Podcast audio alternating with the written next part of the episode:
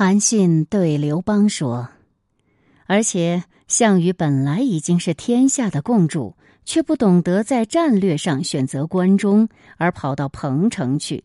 这个过程中又违反了与义帝楚怀王的约定，偏心封自己的亲信为王。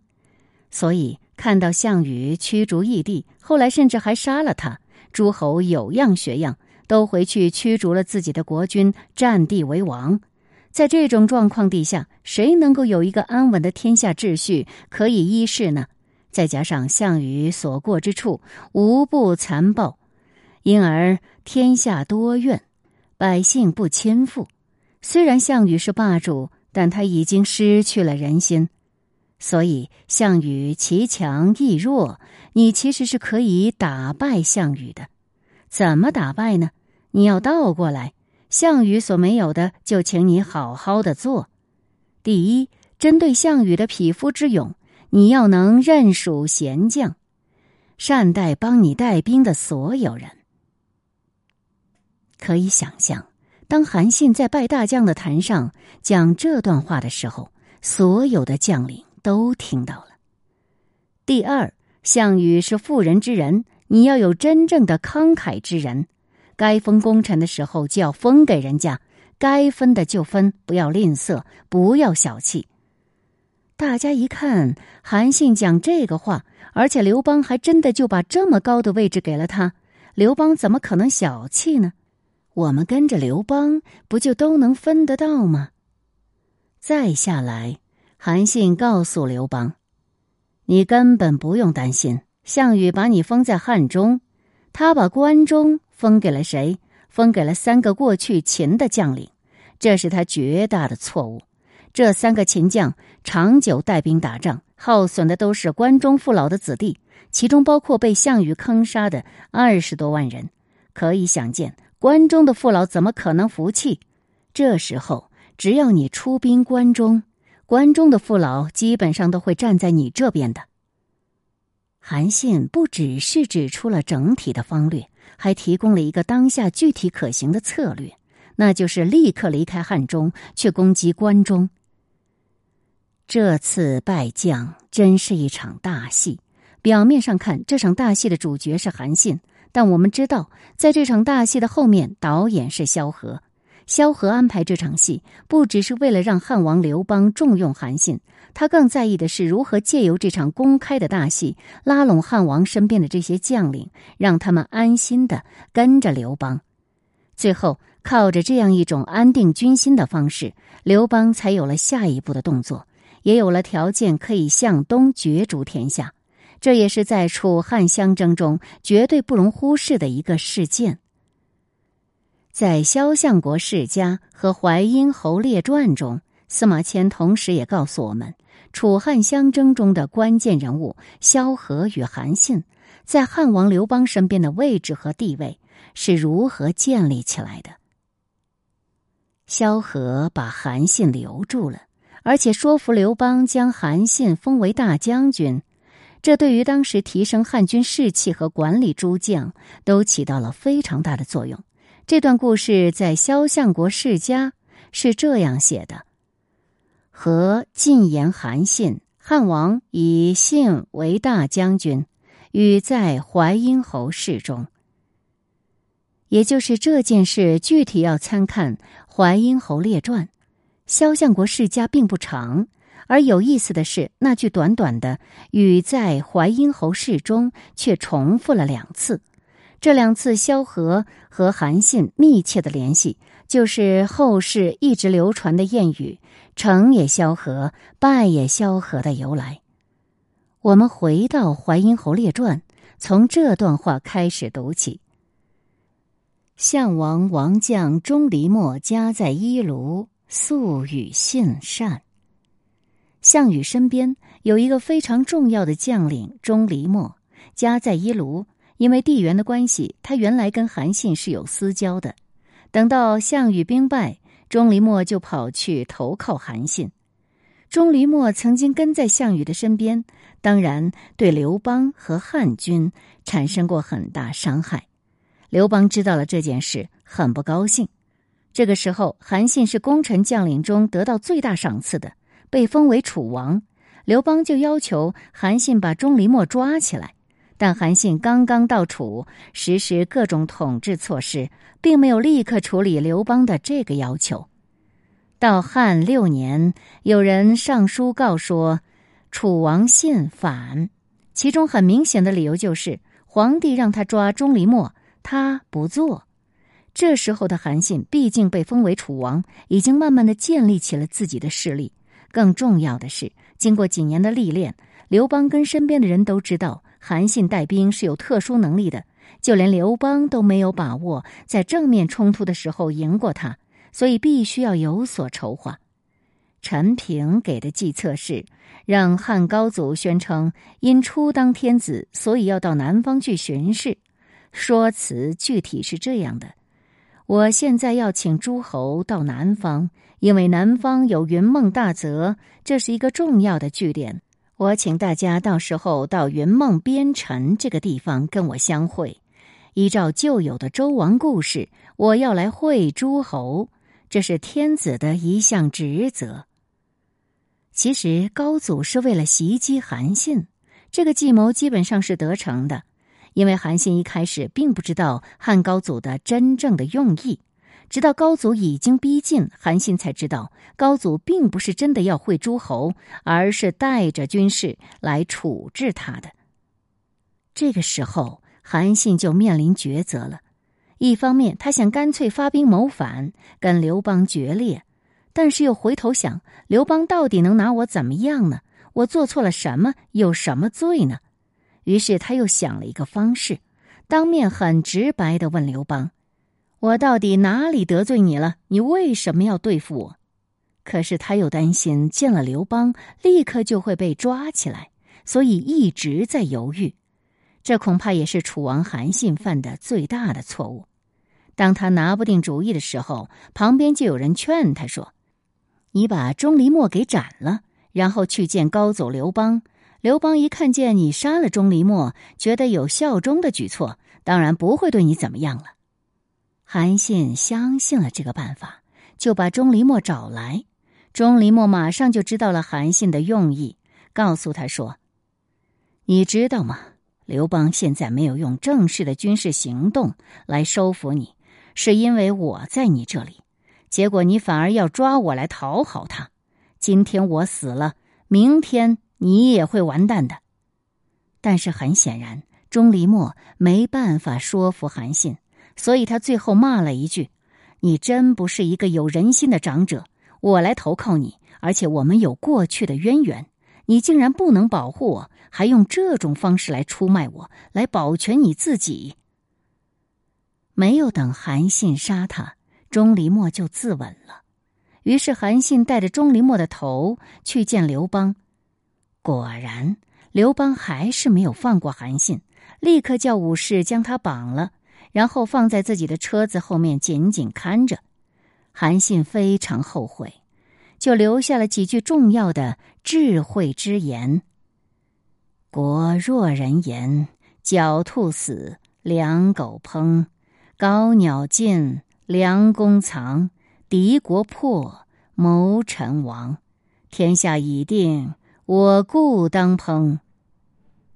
这个时候，刘邦就跟韩信说：“不是因为天下太平不需要你才这样对付你，是因为有人告你谋反，所以硬是把韩信当成罪犯，一路押到了洛阳。到了洛阳之后，刘邦还是赦免了他，只不过把他的楚王头衔剥夺了，降为淮阴侯。虽然韩信的功业与成就，对汉朝那么重要，但司马迁还是没有办法把他的故事和萧何、张良、陈平、曹参这些人写在一起，而是放入了列传。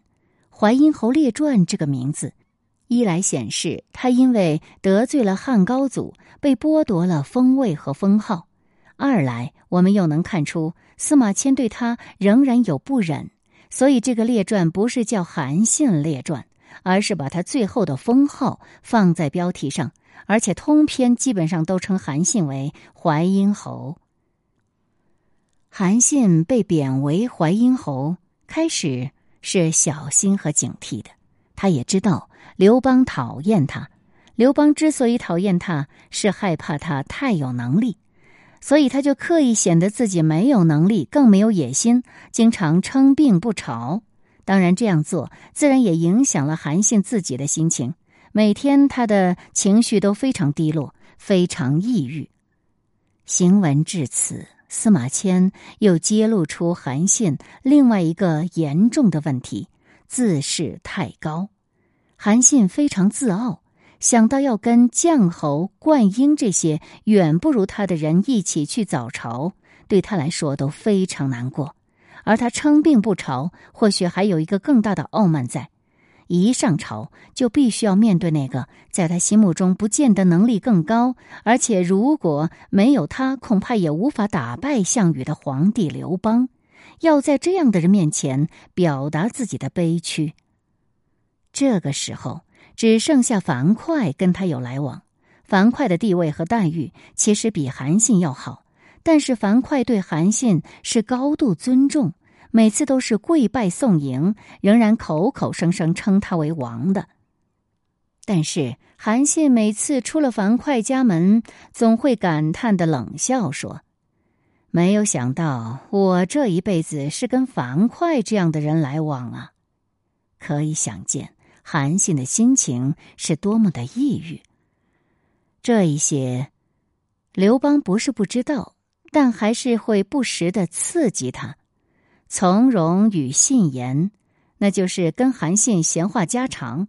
刘邦这样说：“我们大家一起打天下，不一样的将领，每一个人能力不太一样。我知道你能够看人看将，那我问你，你觉得我的能力大概可以带多大的军队呢？”韩信虽然仍然恭称刘邦为陛下，但他说：“陛下不过能将十万。”那就是十万，就是刘邦的上限。刘邦自然顺着问下去：“那你呢？你能降多少？”韩信用比较悲屈的自称，但是重点他说的是：“臣多多而益善耳。”意思是没有上限。刘邦大笑道：“多多益善，好啊！那你那么会带兵，为什么你现在被我管着呢？”这个时候，韩信说：“陛下不能将兵而善将将。”意思是你没有那么会带兵，但是你会带将领，这是我被你挟制的理由。另外，韩信又说：“你的这个特殊能力不是学来的，这是老天给你的。”接下来，我们就破尽淮阴侯韩信的终局。陈豨被拜为巨鹿守。离开京城的时候，去跟韩信辞别。韩信握住他的手，把左右全部都支开，然后仰天长叹说：“我可以跟你说真话吗？我有话要跟你说。”陈曦说：“你说什么？我当然听。”韩信就说：“你现在去巨鹿，巨鹿是天下精兵之处，有很多重要的军事要地，而且有很多好的军队。”现在刘邦相信你，但是你别忘了，如果有人在刘邦旁边说你图谋不轨，刘邦一开始会不信，第二次就会开始怀疑，到第三次就会生气，而且会自己带兵去打你。我跟你说，这件事情一定会发生。但是我们商量好，如果真的发生这样的事情，他去打你，你在长安没有人，我在这里做你的内应，我会。在这里，另外起兵，我们一内一外，这个天下就是我们的了。陈曦本来就知道韩信的能力，所以他回答说：“简奉教。”意思是，如果真的发生这样的事情，那就照你说的做吧。到了汉十一年，果然陈曦反，然后也如韩信所预料的，刘邦自己带着军队要去打陈曦。这时候的韩信刻意称病，偷偷的跟陈曦联络，说：“依照我们当时的约定，我一定会在长安举兵来帮助你。”韩信原来的想法是，他和他的家臣矫造朝廷的命令，释放在长安的刑徒，然后带着他们去袭杀吕后和太子。他已经部署好了，就等着陈曦那边的消息回来。但不幸的是，韩信身边有人得罪了他，被抓起来了，马上要被杀掉。而这个人的弟弟呢，就跑去告诉吕后韩信的图谋。吕后一听，非常着急。但又不知道该怎么对付，他想把韩信找来，又担心他不来，就算来了，恐怕也不会服从他。焦虑之下，他只好去找萧何了。萧何给吕后出了这样一个计谋：找人去通报消息，说陈曦已经被打败，而且被杀了，这是皇帝的又一件丰功伟绩，因而号召群臣统统到朝廷来祝贺。这是一个很难被拒绝的理由。此外，萧何还特别写了一封信给韩信，骗他说：“我知道你身体不好，但这件事情太重要了，请你一定要来。”萧何的这封信不只要骗韩信说陈曦已经死了，更重要的是暗示他你已经没有任何机会了。如果这个时候还不赶快来表达你的忠诚，你跟陈曦之间的关系，万一有任何风吹草动，你就完了。他知道陈曦跟韩信之间的关系，所以也明确用这种方式来劝韩信，韩信就非来不可。于是韩信就被萧何骗进了宫。一进宫，吕后立刻就在长乐宫的中室把他斩杀。临死时。韩信留下一句遗言，他说：“我真后悔当时没有听蒯通的话，到现在竟然为儿女子所诈。”但他不知道，这背后其实是萧何的主意。他以为是被吕后太子所欺骗，没有败在刘邦手里，竟然被用这种诈术结束了生命。所以这里面有他强烈的悲愤。以至于长叹一声：“岂非天灾？这真的是老天的惩罚呀！”最后，不止韩信被杀，而且他的三族都被一灭。看到这里，我们大概就能更深刻的了解司马迁在写萧相国世家的时候，前后两次与在淮阴市中，含藏了多么巨大的人生反讽。韩信曾经在刘邦身边得到过那么巨大的权力，参与了建造汉代的这个大工业，一度得到最高的赏赐，变成楚王，是因为萧何看到了他，萧何也知道怎么去用他，可他最后又是怎么失败，结束这一生的工业生涯的呢？还是因为萧何？最后，从怎么骗他、怎么抓他到怎么杀他，都是萧何的主意。所以，韩信这一生成也萧何，败也萧何。《淮阴侯列传》曾经记录刘邦与韩信关于带兵能力的对话。韩信说自己很能带兵，但刘邦将将的能力太强。但是看到本片的最后，我们对这句话可以有更深刻的理解。这意味着。刘邦所谓的天授的将将的本领，和他在身边聚拢的是哪些谋士，有一部分关系。真正非常会将将的，在淮阴侯韩信的例证上，其实是萧何。萧何看出韩信是一个大将军的材料，而当韩信在生命中有最后一搏的机会时，也是萧何看出来这个人想要干什么，以及会被什么方式诱拐进宫。所以，刘邦的将将之能，很大程度不是他一个人的，而是因为他聚拢了《史记》里相邻文章中的这些人：萧何、张良、陈平、曹参，他们才是刘邦真正的将将之能。在《究天人之际》中，很多人面对人事时，经常说这是天，不是人。项羽死的时候说：“天亡我也，非战之罪。”韩信对刘邦说：“你的将将之能是天授也。”要死的时候也说：“岂非天灾？”但司马迁从不轻易许以天。从历史缘由的探究上，他显然并不觉得项羽和韩信的感慨就是真正的定论。如果这就是天，那么我们不可能从中得到任何的历史教训。司马迁为什么要费这么多的篇幅写刘邦、谈论刘邦呢？因为司马迁对刘邦真的是有很高度的兴趣，而他对刘邦的认知和理解又是如此透彻，以至于不同意韩信说刘邦的这个本事是天。我们之所以读刘邦、讲刘邦，是因为刘邦给我们很多历史和人事上的教训，其中就包括。如果一个人真的要成就自己的功业，他需要的这种领袖才能是有不同层次的。要有像韩信这样的人，善于带兵；还要有一种有管理才能的人，像萧何这样懂得如何处理带兵的人。而当刘邦身边有些人有这样的眼光，看到才能，同时疏通才能、安排才能、组织才能时，他会被这种人说服，并且会依照他们的建议来行事，这才是我们从历史回落到现实上可以有所理解的。《淮阴侯列传》还有一段非常有意思的尾巴，故事本身跟韩信已经无关，但却是由韩信临终前的最后一句话引发出来的。司马迁之所以也写在这里，已经不是要告诉我们关于韩信的事情了。他是想再次展现刘邦的个性，以及借由刘邦我们能学习到的领导和人事上的智慧。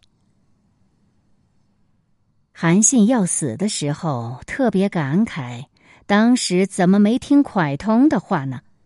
而这个话当然会传到刘邦的耳朵里，他听了马上就问：“蒯通是谁？赶紧给我抓来！”蒯通是谁呢？他是齐国的一个辩士，韩信一度被封为齐王，也就是在那个时候，韩信遇到的人。蒯通被抓来了，刘邦就问他：“你当时是教韩信谋反，对不对？”蒯通面对刘邦时充满自信，他说：“对，我教他，但是这个没用的家伙不听我的，所以今天才会搞到这种下场。我告诉你。”如果当时这个没用的家伙他听我的，陛下，你有办法像现在这样杀掉他吗？刘邦听了这个话，当然非常生气，马上下令烹之。这个时候，蒯通又说：“你要杀我、煮我，真是冤枉！你怎么可以这样对待我？”刘邦说：“我这样对待你有什么错？你自己刚刚明明白白说你教韩信谋反。”你有什么冤？蒯通回答说：“你这样看，当时是因为秦造成的乱局，异性并起，有那么多人才一起争夺天下，才能较高，跑得较快的，就能够得到权力和地位。你想想看，那时候有谁和谁是已经有主从关系的吗？”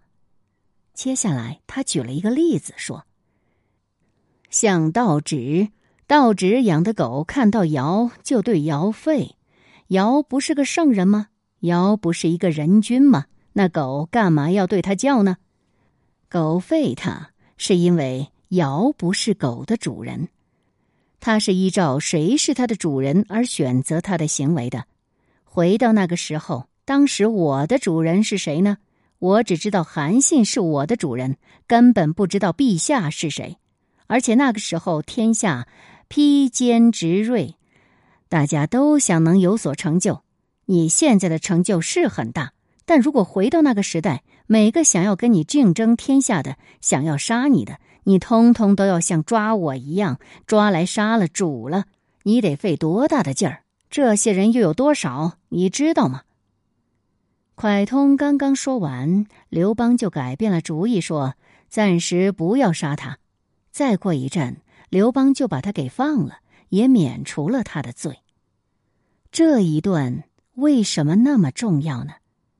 第一，蒯通所说的这件事情，如果用一个现代法律的概念来解释，叫做不能溯及既往。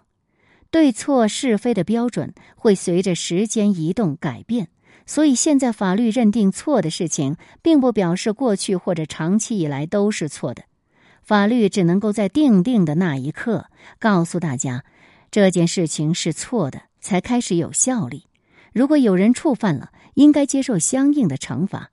如果在这之前并没有法律告诉人们这件事情不能做，而重新定法律之后，又因为你过去做了，现在要惩罚你，那是多么大的不公平啊！这是一种任意且可怕的权利，它意味着掌权者当下定定的道德标准、法律标准，哪怕在你不知道什么是错误的时候做了，也要被惩罚。人世之间，有一个终极公平不得不考虑的事情，就是时间的先后。什么叫不教而杀谓之虐？如果你没有告诉别人这件事情是错的，却要因此而杀人，这不是公平处置的方法。